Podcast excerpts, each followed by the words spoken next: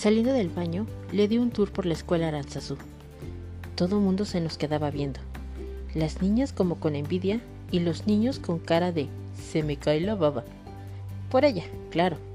Cuando caminamos por el pasillo de los de tercero, se nos acercó un chavo muy guapo, muy alto, delgadito. Creo que me gustan los altos, flacos. Empiezo a darme cuenta. Medio narizón y dientón. Pero, de algún modo, eso le quedaba muy bien. Lo mismo que el cabello tan negro y la piel llena de lunares. ¡Ara! ¿Feliz en tu nueva escuela? preguntó en tono burlón. Hola, Mario, le respondió sin ofenderse, ni emocionarse, ni nada. Parecía contenta de verlo, pero no sorprendida. Mira, te presento a mi nueva amiga, Nancy. Hola, nueva amiga, Nancy, dijo él y me miró de arriba a abajo con atención, pero no en mala onda, es decir, no como si me estuviera criticando, creo. Luego me dio un beso en la mejilla. Yo sentí que me sudaban las manos. Un chavo guapo me acababa de dar un beso. Voy al salón, Ara. Seguro tienes mucho de qué platicar. Nos vemos, Mario. Mucho gusto. Lo dije todo de corridito y seguro soné muy torpe, pero no les di tiempo de reaccionar. Me di la vuelta y me fui. Jonathan estaba en la puerta con cara de pocos amigos. ¿Y Ara? me preguntó con cierto tono de reproche. Uy, no la traigo. Se me ha de haber perdido en el camino. Capaz que me corre el patrón que me contrató de su nana. No seas payasa. Pues tú, que ni hola me has dicho hoy, pero bien que estás ya de reclamón. No seas así, Nan. Es que... ¿Te puedo confesar algo? Suspiré. Obviamente me hubiera gustado que me dijera que le gusto y que tanto coquetear con otras era por no poner en riesgo nuestra amistad. Pero ya sabía lo que me iba a decir. Creo que estoy enamorado de Aranzazú. ¿Y Betty? le pregunté. Se encogió de hombros antes de responder. Tiene muy mala ortografía, ¿no crees? Me dieron ganas de pegarle, pero me aguanté. Nada más le hice jeta de Eres increíble. Pero no increíble cool, sino increíble de baboso. Ayúdame, Nan. Yo creo que sí le gusto, pero se sienta junto a ti y se ve que le caíste bien. Tengo que conquistarla antes de que la regresen a su escuela. Pues vas a tener que echarle ganitas, Jonah. Ahorita se quedó con un chavo de tercero de su escuela y se ve que se llevan muy bien. Lo dije con tan mala intención que me sentí fatal, porque además me salió espontáneo. Es el tipo de cosas que hacen las chavas como Angie, Grisel y Soch. Pero, ¿yo? Porque además era una mala onda de tres bandas. Contra Jonah, sí, pero también contra Ara y contra Mario, que no tienen la culpa de mis inseguridades y mis traumas. ¿Qué tal que nada más son amigos? O que Mario tiene una novia celosa, o... ¡Vamos! me dijo Jonathan y me jaló de la mano. Yo no sabía dónde íbamos hasta que torció hacia los salones de tercero. Ya no había nadie en los pasillos y entonces caí en la cuenta de que la campana había sonado mientras platicábamos. Jonah, vamos a clase, ya es hora. Nada más enséñame quién es mi competencia. Toca biología, menso. ¿Sabes cómo se va a poner la chinchulín si llegamos tarde? Nam, porfa. Y me echó una mirada que casi me derrito. Ok, pero rápido, dije. Me asomé a tercero A y nada. Luego al B, tampoco nada. Bueno, estaba Samuel, pero X. Ni volteó ni me emocioné ni nada. En el celo vi, sentado junto a la puerta y mirando hacia afuera. Nuestras miradas se cruzaron y Mario sonrió. Uf, qué sonrisa. Era más bonita que la de Jonathan. Sentí que me ponía de colores porque, para colmo, se me salió una sonrisota también. Mario me hizo hola con la mano. Sí, Nancy, ¿qué se te ofrece? preguntó la panquecito desde el escritorio. Con eso se rompió el encanto.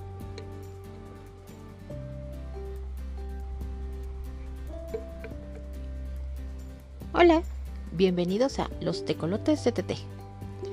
El fragmento que acabamos de leer pertenece a la novela Un beso en tu futuro de la escritora Raquel Castro.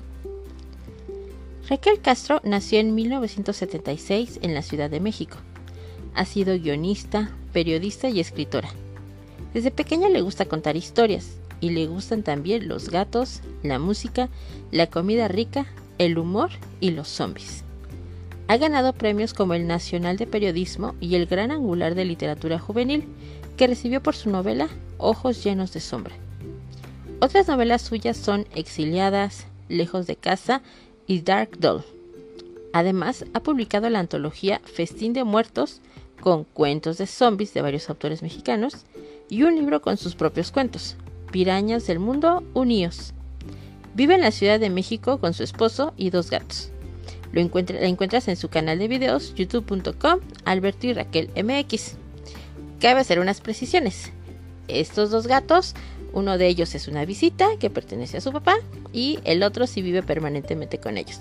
Pero además, dos de sus recientes obras son eh, una novela que escribió a cuatro manos con Alberto Chimal, que se llama El Club de las Niñas Fantasmas, y del cual si les interesa escucharlo podrán precisamente visitar nuestro canal en Instagram, tecolotes-tt, donde en la sección Tecolotitos leyendo leímos toda la novela. Pero además, otra de sus recientes eh, obras es El ataque de los zombies, del cual también hemos leído algunos fragmentos en este programa. Y bueno, en relación a la novela que acabamos de leer, Un beso en tu futuro, queremos platicarles un poquitín sobre qué trata. Nancy ha recibido un augurio. Hay un beso en su futuro. Y está inquieta porque Jonathan, su mejor amigo desde niños, ha dejado de ser el chico raro y un poco tonto de la infancia tiene que aceptar que se ha convertido en un galán muy simpático y sí, se ha enamorado de él. Ahora tiene delante un futuro en el que no sabe si creer y, un secreto en su presente que no se atreve a revelar a nadie. Pero no es la única en su escuela que guarda un secreto, porque el amor es más complicado de lo que parece. La amistad está en juego y va a necesitar paciencia, buen humor y un poco de suerte para no salir lastimada. Y claro, para llegar sana y salva al encuentro con aquel beso. Esta novela, como muchas de las obras de Raquel, o más bien como la escritura en general de Raquel Castro, es sumamente divertida y aunque está clasificada digamos en dentro de la literatura infantil y juvenil o literatura juvenil propiamente hablando, la verdad es que es una historia que se puede leer a cualquier edad, disfrutar a cualquier edad no solo por su lenguaje sencillo y cotidiano, sino también por la fluidez con la que va contando la historia. Eh, cómo tomar en este caso aspectos cotidianos en la vida de los adolescentes que no solo si eres un adulto que las está leyendo, de algún modo quizá te haga evocar esos años en la secundaria, la amistad que tenías con tus amigos, los grupitos de amigos, si había o no mejores amigos, las, las salidas con las pandillas, en fin, un montón de cosas sumamente divertidas, pero además también nos hace reflexionar sobre una serie de temas que trata dentro de la historia.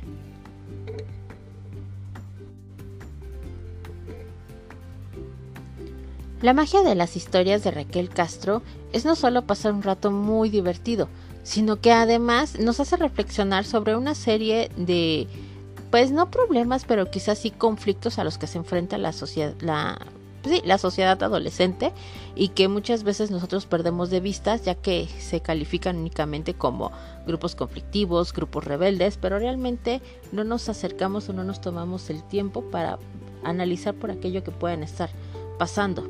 Pensamos desde este pedestal de la adultez con todas sus responsabilidades que los niños y los jóvenes pues no deberían tener mayores preocupaciones que las de estar en la escuela.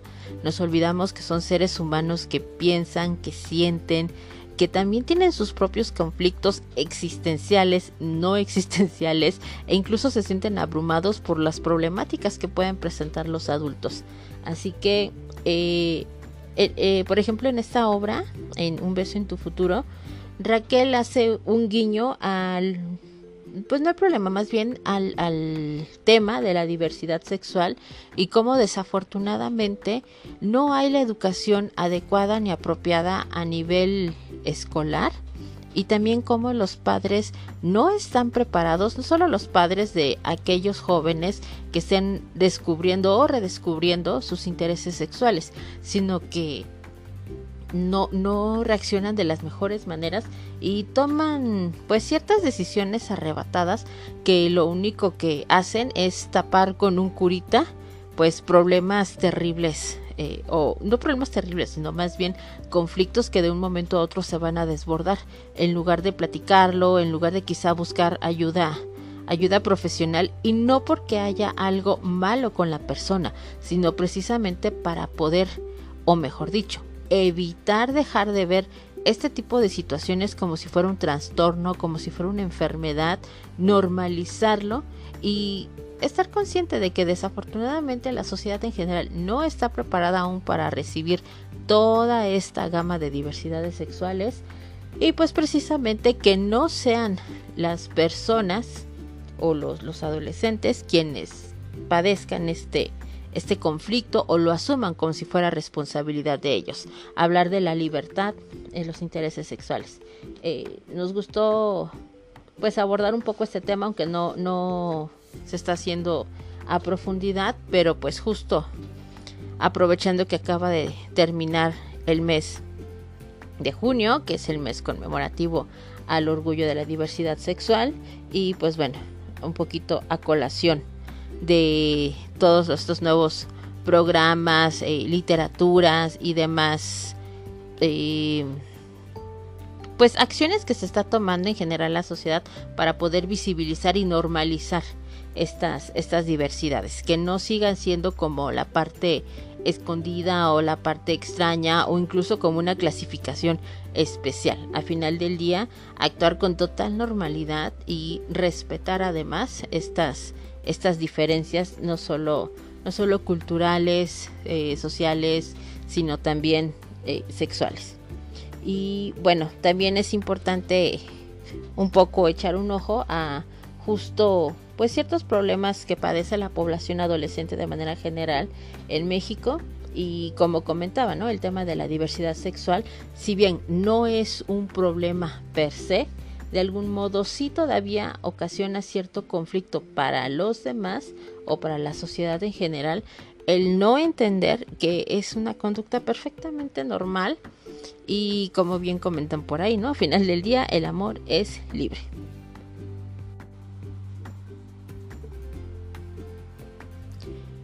Y bien, aunque tenemos planeado hacer un programa un poco más en forma hablando de la literatura juvenil e infantil, sí queríamos pues tomar como poquito de pretexto la lectura de esta, de esta novela, la presentación de esta novela, para hablar de la importancia de la literatura infantil y juvenil y de cómo en recientes años de algún modo ha, ha ido escalando posiciones para poder adquirir la importancia que realmente merece, como hay una serie de escritores y de nombres que están resonando dentro de la literatura juvenil, infantil y juvenil, y que pues de algún modo están diversificando las opciones. Me parece que hace muchos años el hablar de literatura infantil o de literatura para jóvenes era considerado incluso como un género menor, era un poco menospreciado malamente y poco a poco esos estigmas se han ido erradicando, por fortuna, lo que nos ha traído increíbles y maravillosas plumas como la propia Raquel Castro, como Mónica Brosón, eh, Marta Riva Palacio, Alberto Chimal, Jaime Sandoval, Toño Malpica, Ana Romero, entre otros que seguramente me estoy dejando fuera del tintero en este momento. Pero es de verdad una, una verdadera delicia acercarse a todas historias, todas estas historias, no solo por la historia en general, por los personajes que construyen, por cómo van rescatando aspectos cotidianos de la niñez, de la juventud, sino que también dentro de esa cotidianeidad van abordando temas que son sumamente importantes como este de la diversidad sexual, temas como pueden ser la muerte, el duelo, eh, el perdón, como pueden ser eh, temas incluso como el propio conflicto de migrantes, que es uno de los temas que incluso aborda Marta Riva Palacio en Ella trae la lluvia. Ella trae la lluvia, que es una de las novelas que leímos también en la sección de T y sus libros en este podcast. Si gustan, pueden ustedes revisar episodios anteriores de la temporada anterior y bueno, de la temporada pasada, perdón, no le hemos pasado repitiendo palabras y expresiones en este episodio. ofrezco una disculpa pública a todos nuestros escuchas. En fin, el punto medular es que pueden ustedes disfrutar y pasar un excelente rato descubriendo todas las novedades existentes de la literatura infantil y juvenil, que de algún modo creo que este, esta denominación es únicamente para efectos de estudio y de ventas, porque la realidad es que son historias perfectamente asequibles a cualquier edad y que cualquier persona puede disfrutar tremendamente, pudiendo pues de algún modo encontrar esos mensajes ocultos que de algún modo guardan o bien únicamente divirtiéndose con estas historias. Así que eh, en, en, nuestro Twitter hace poco hicimos una pequeña lista de recomendaciones, 10 libros si no mal recuerdo, de autores, títulos y cuáles son los temas que tratan. Entonces, si ustedes quieren conocer más recomendaciones sobre la literatura infantil y juvenil, con mucho gusto pueden escribirnos. Al final del episodio les dejaremos nuestras redes y bueno, aunque no somos expertos en la LIG, sí estamos muy muy apasionados y de verdad que nos encanta.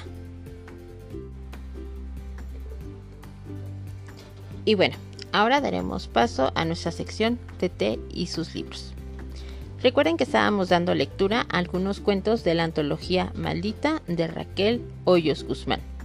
Y en esta ocasión leeremos el último cuento de, bueno, que tenemos programados de esa antología y se llama Su imagen en un altar. Su imagen en un altar. Siempre quise tener un abuelo cariñoso y bonachón. Más que una figura paterna, Añoraba haber conocido a un dulce anciano que me consintiera. El padre de mi padre murió cuando él era niño, así que por ese lado perdí mi oportunidad, y el de mi madre tuvo un destino muy desafortunado. A papá solo lo veo algunos fines de semana. Cuando lo visito en su nuevo hogar, se encierra en su estudio, lejos de su hija adolescente y de sus inquietos hijos de seis años.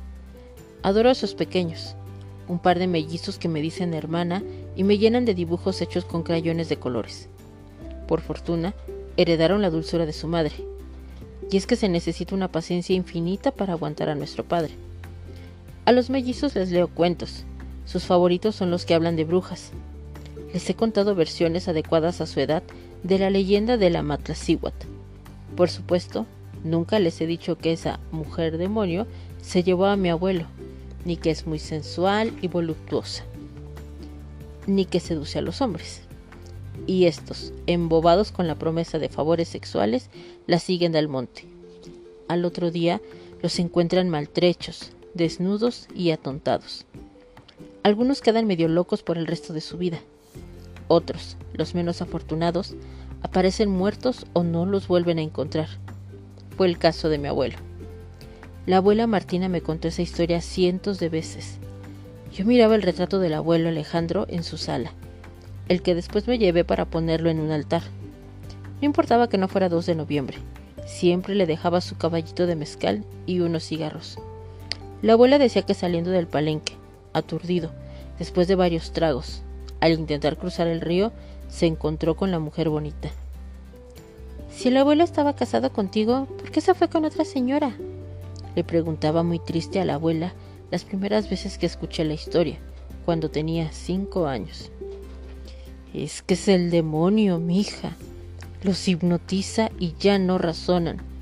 Se van como animalitos siguiendo a la señora bonita hasta que se pierden en el monte.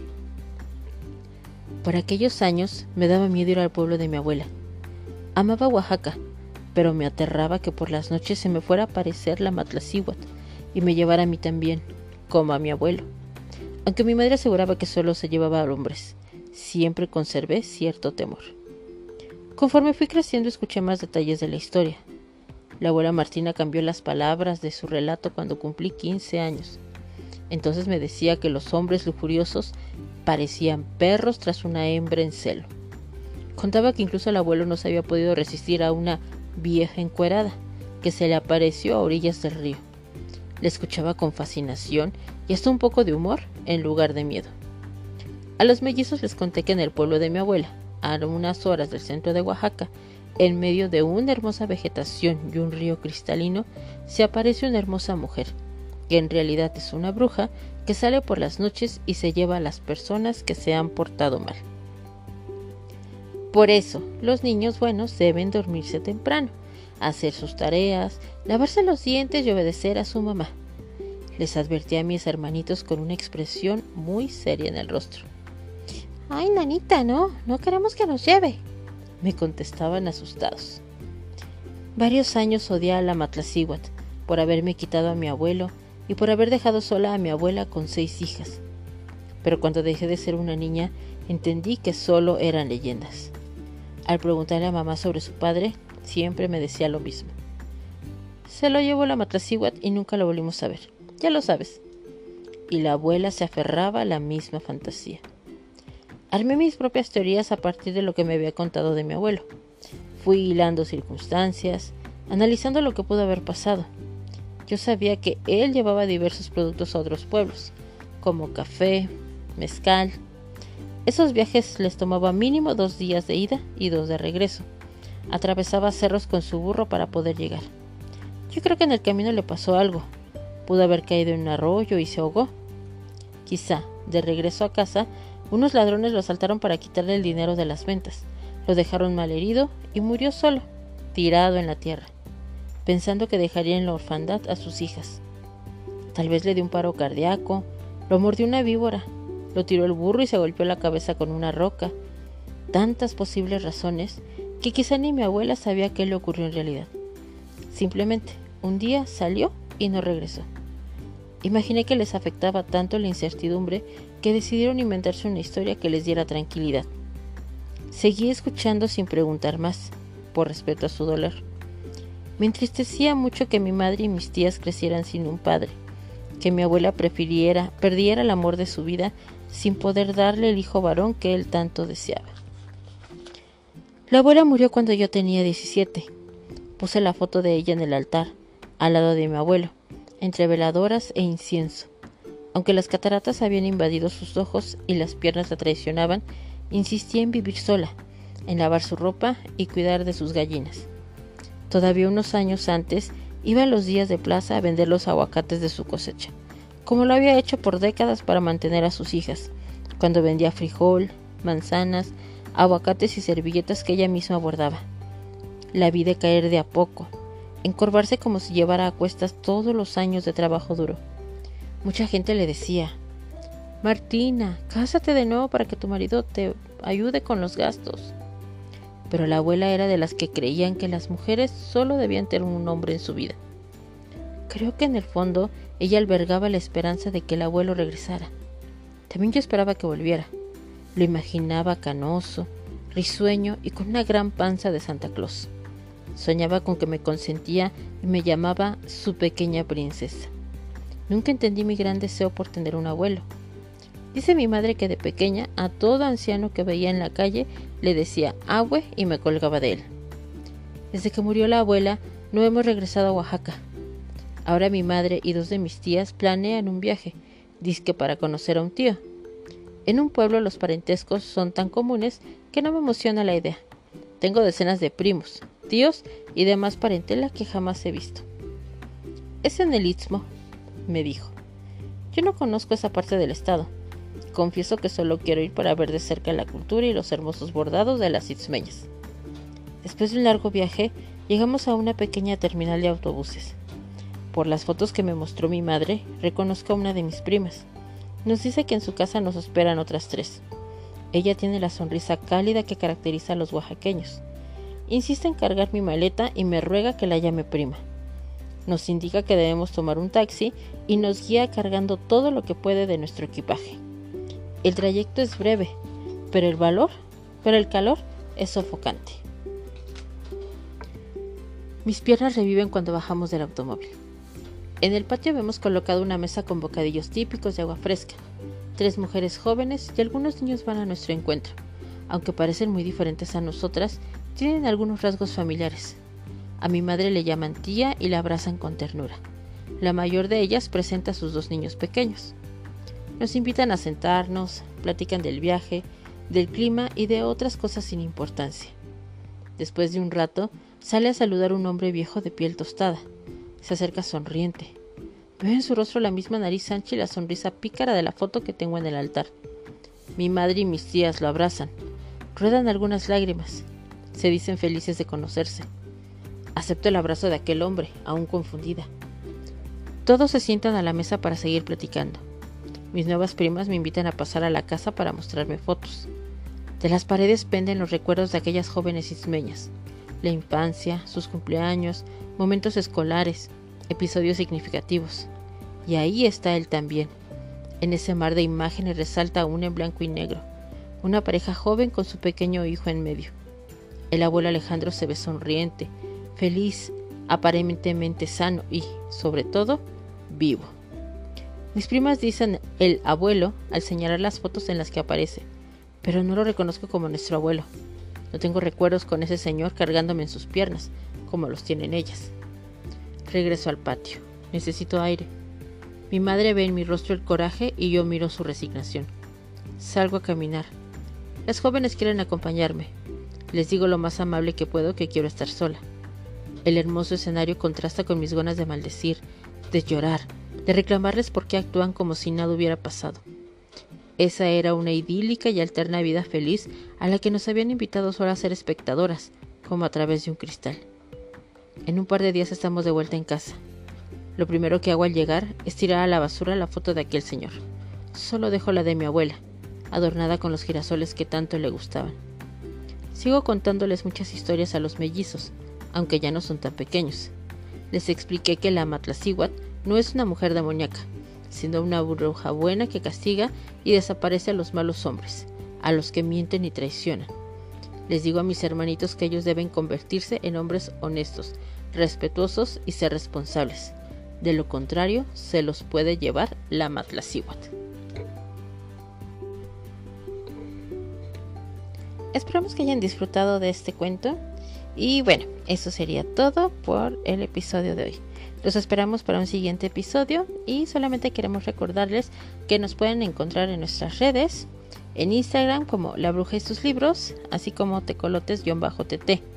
En Twitter estamos como Bruja Leyendo y los invitamos a los círculos de lectura mensuales que se organizan, que es Las Davilistas y el Aquerrale Lector. Les recuerdo también que en Telegram tenemos un canal que se llama Las Davilistas, donde hacemos lecturas y analizamos a escritoras clásicas. También tenemos dinámicas de escrituras.